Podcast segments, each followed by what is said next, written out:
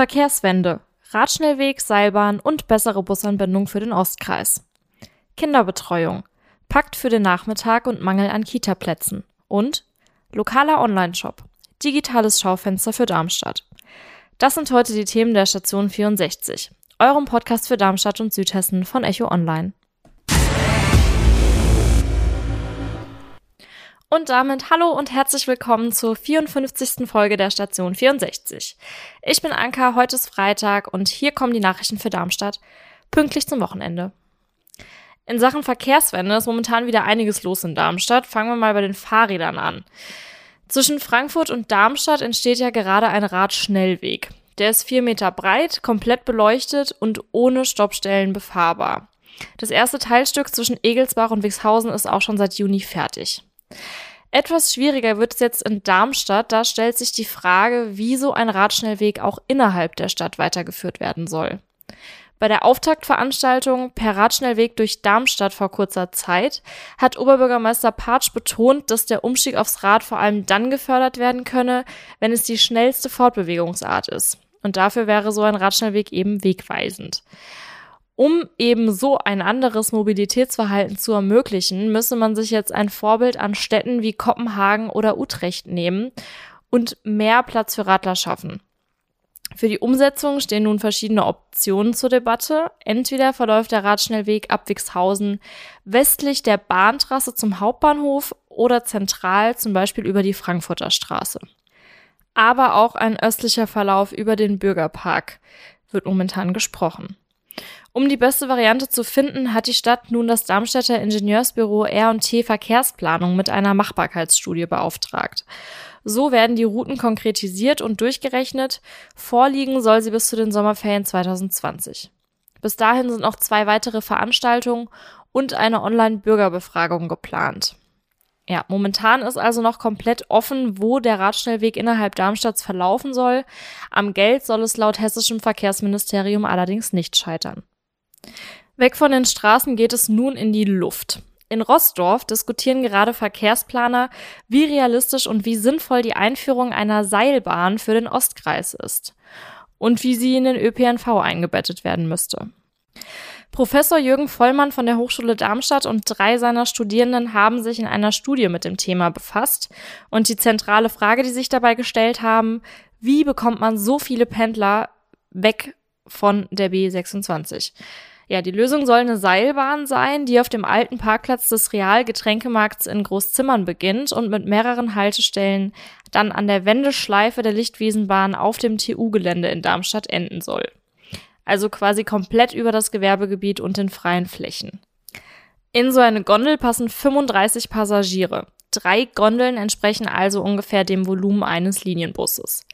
So könnte man bis zu 5500 Personen pro Stunde und Fahrtrichtung transportieren und die Strecke Rostov-West bis zum Luisenplatz zum Beispiel in 24 Minuten bewältigen.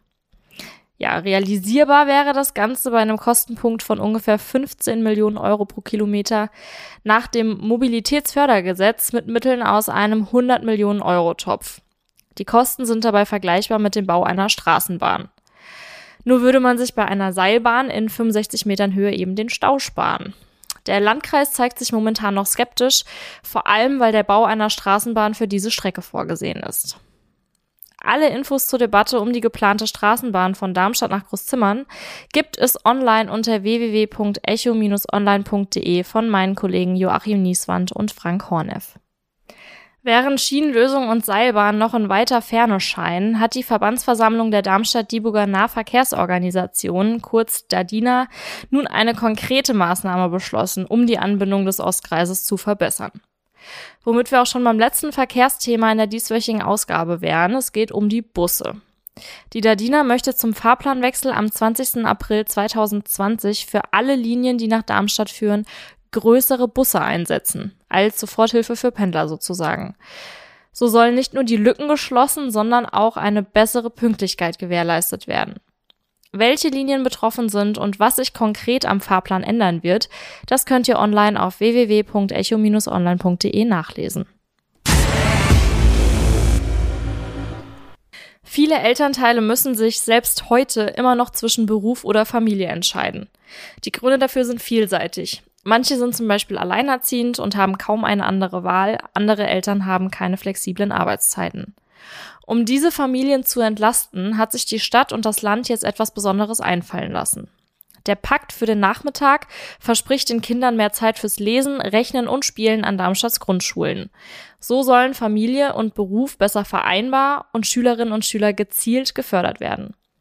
Für die teilnehmenden Schulen heißt das mehr Personal, Räume anders nutzen, eben umstrukturieren, aber das lohnt sich. Acht von 20 Darmstädter Grundschulen sind schon dabei. Insgesamt 2527 Kinder nehmen den Pakt in Anspruch. Paktschule zu sein bedeutet im Umkehrschluss, die Schule geht jeden Tag verlässlich bis halb drei.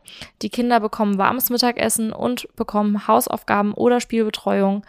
Für die Familien ist das völlig kostenlos, es sei denn, sie erweitern die Betreuung bis 17 Uhr. Die Kommune steuert in diesem Schuljahr 3,4 Millionen Euro bei, damit der Pakt gelingt. Das ist doppelt so viel wie noch vor fünf Jahren. Keine andere Stadt in Hessen investiert derzeit so viel Geld in das Betreuungsprogramm.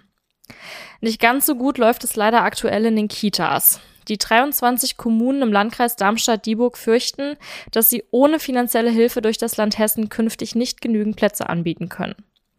Jetzt haben sich sämtliche Bürgermeister der Landkreiskommunen zusammengetan und eine Erklärung an das Hessische Ministerium für Soziales und Integration verfasst, um ausreichend Plätze in den Kindergärten und Krippen bereitstellen zu können.